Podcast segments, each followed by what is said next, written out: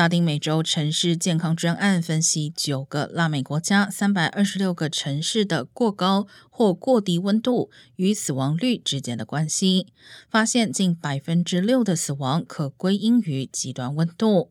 研究人员指出，极端温度尤其对最脆弱人群造成影响，老年人和儿童风险最大。在非常炎热的日子里，温度每升高一度，死亡人数就会增加百分之五点七。此外，超过百分之十的呼吸道感染死亡是由极度寒冷引起的。研究结果也支持需要大幅减少温室气体排放，以避免气候变化严重影响人们健康的结论。